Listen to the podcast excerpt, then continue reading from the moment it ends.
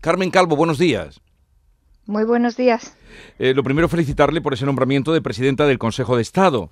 Eh, eh, tiene todavía sus trámites con los que estoy en este momento, que estará muy, muy bien. Quiero decir que democráticamente en nuestro país, quien va a presidir ese órgano se tiene que examinar en el Congreso. Y yo esto lo valoro mucho porque creo que pocos cargos se someten a, por lo menos, a debatir y hablar con otros grupos políticos con otras posiciones diferentes acerca de lo que va a hacer en su trabajo, en su futuro trabajo. Esto me complace mucho como demócrata, me complace mucho también a mí para, para hacerlo esta semana seguramente en el Congreso y bueno, pues sacar adelante un órgano constitucional que cumple una misión importante para la democracia. ¿Quiere usted decir eh, que tiene que demostrar que es jurista de reconocido prestigio? Tengo que contar mi currículum mm, personal académico que que lo he tenido durante mucho tiempo. Yo he estado un poco más tiempo en la política que en mi trabajo, pero llegué a la política cuando ya tenía una oposición aprobada, era doctora y estaba en mi, en mi trabajo en la universidad, en mi universidad que es la de Córdoba.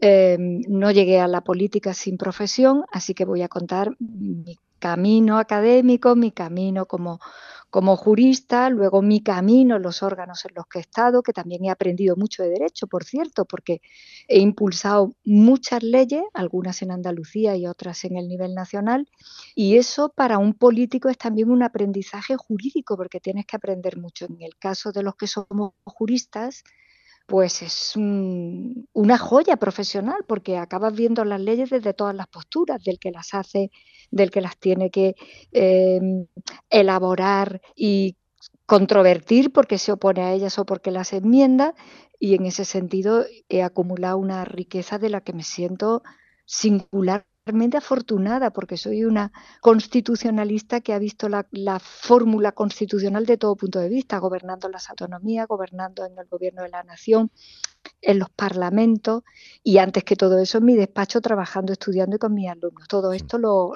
voy a contar y lo voy a compartir.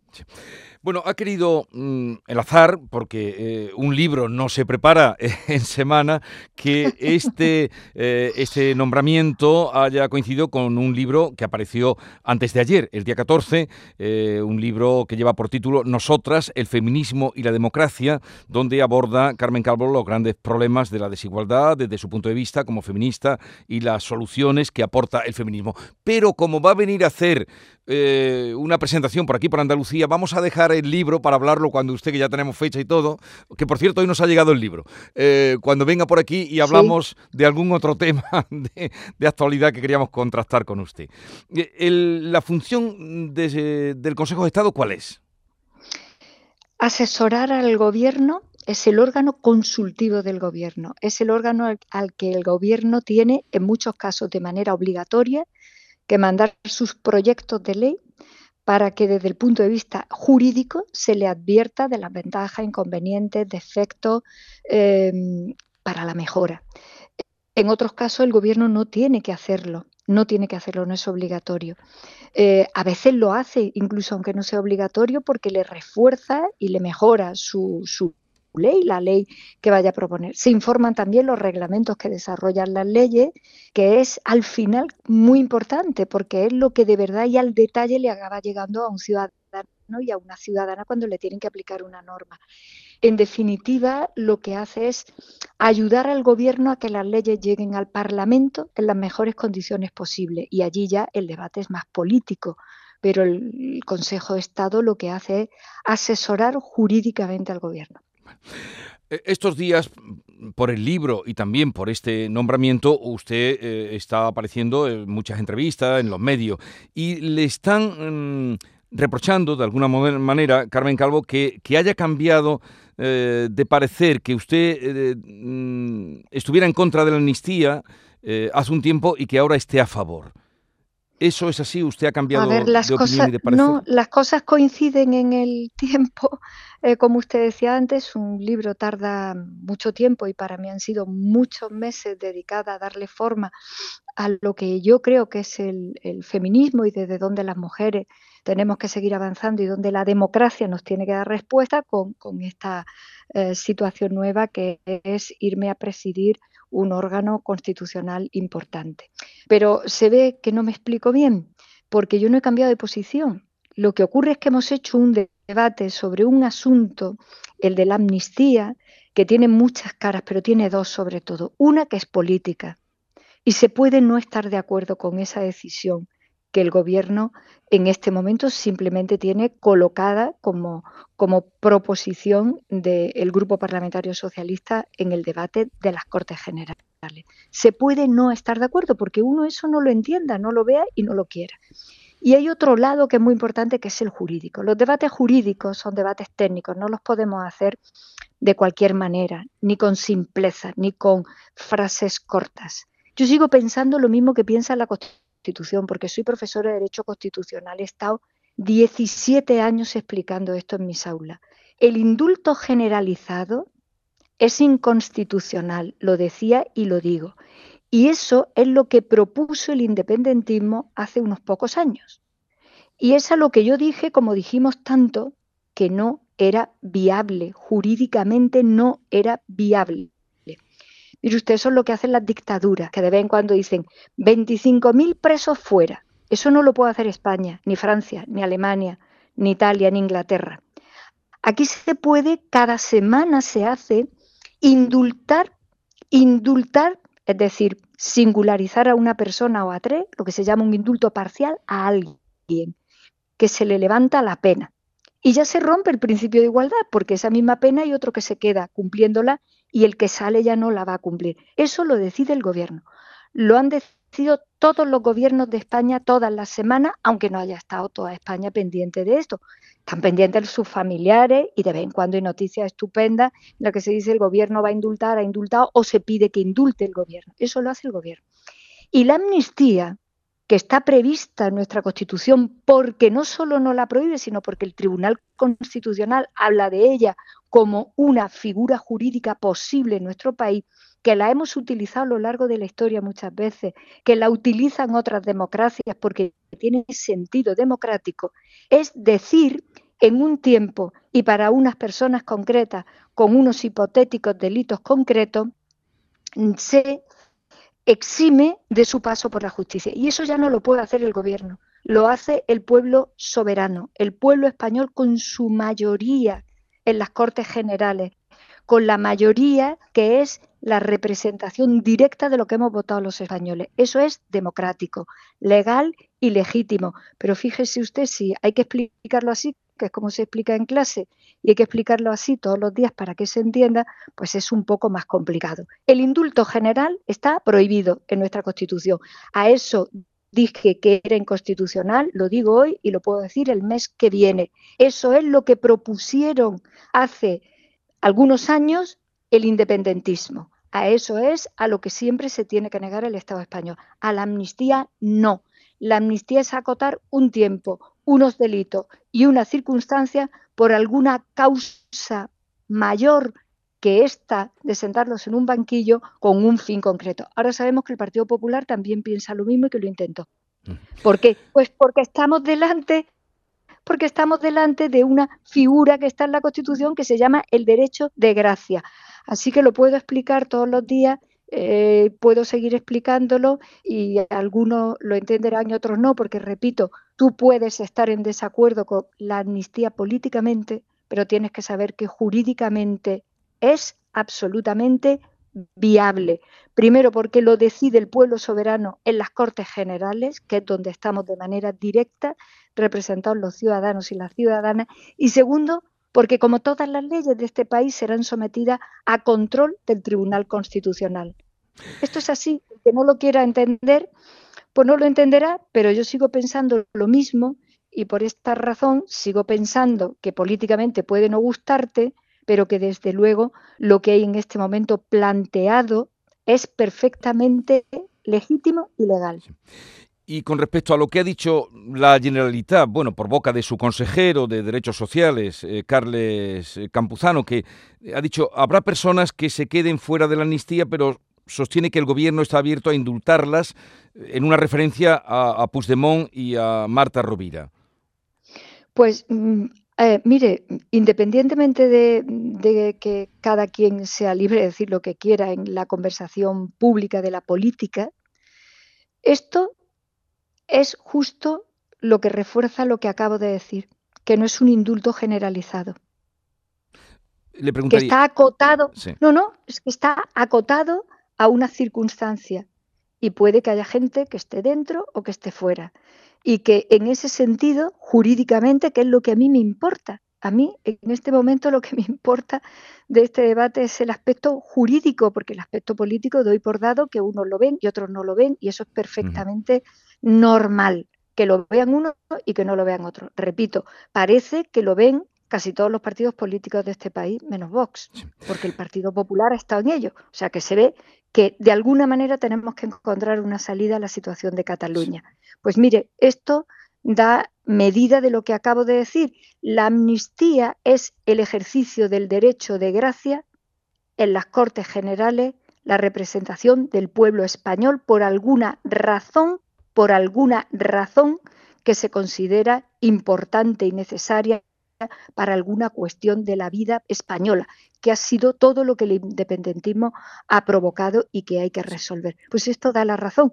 No se trata de un indulto generalizado, que era lo que quería el independentismo hace años, y no es un indulto que pueda poner el gobierno en lo alto de la mesa de manera parcial, porque eso ya lo hace todos los gobiernos casi todas las semanas. Yo he sido la vicepresidenta que ha hablado con los ministros de Justicia para decirle, mándame los expedientes de los indultos esta semana. Pero yo y todos los vicepresidentes o vicepresidentas o ministros de la presidencia de los tres partidos políticos que han gobernado este país. Pero quiere usted decirme entonces em, que eh, la amnistía no va a alcanzar a todos los que delinquieron en el proceso.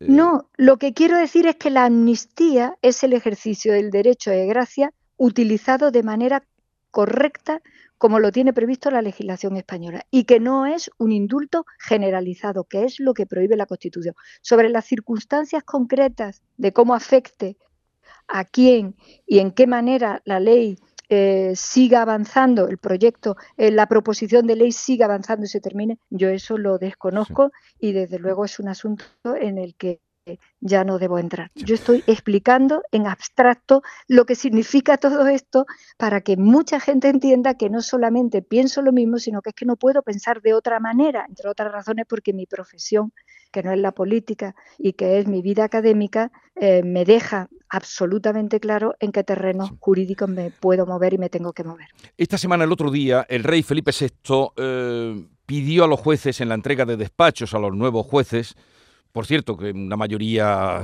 era del 75% de juezas, ¿eh? Eh, había 75% de juezas mm, frente a los jueces. En cambio, en la mesa había mm, los que entregaban los despachos, todos eran hombres, el 60% son juezas. No sé si eso en su libro tendría también algún comentario, pero en fin. a ver, en el, en el poder económico habitualmente son hombres.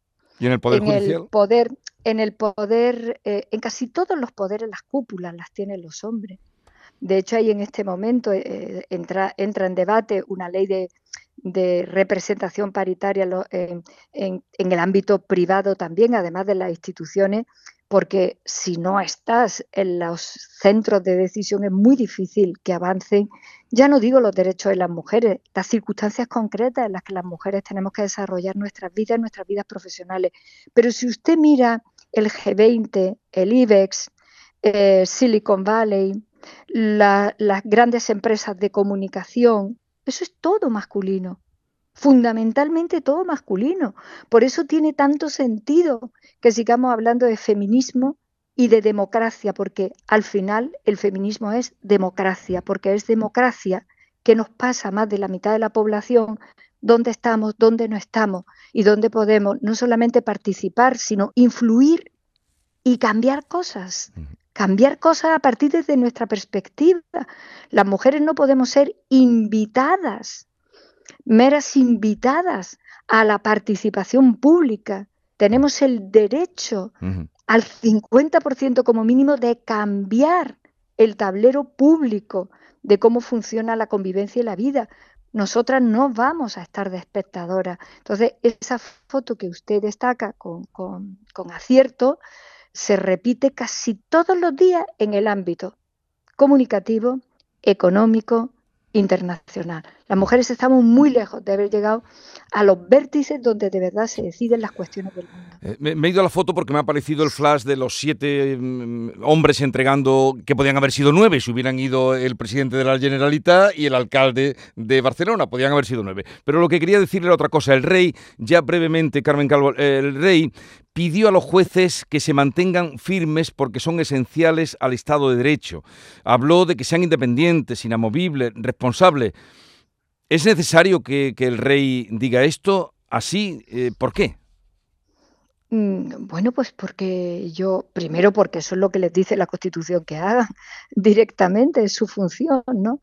Pues yo creo que independientemente del discurso del rey, que no comento, evidentemente, no me toca comentar, ni lo haría nunca, creo que es tiempo de calma, de respeto, de respetar mucho las instituciones. Sin las instituciones no hay fórmula democrática, no hay convivencia. No hay ni libertad, ni igualdad, ni nada. Deberíamos de solemnizar mucho más el respeto a lo que representan, tener autocontrol de todo tipo antes de traspasar límites que no deberíamos de traspasar nunca nadie, sobre todo quienes tenemos un cargo público.